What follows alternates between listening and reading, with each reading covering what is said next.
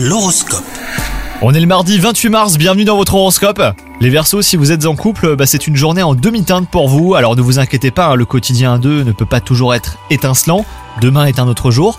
Quant à vous les célibataires, si votre fierté vous procure un certain charisme, et bah cette fois elle sera plutôt un obstacle empêchant une personne de venir vers vous.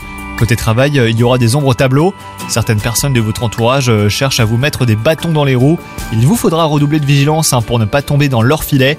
Donc un conseil les Verseaux, concentrez-vous sur vos travaux sans vous laisser distraire.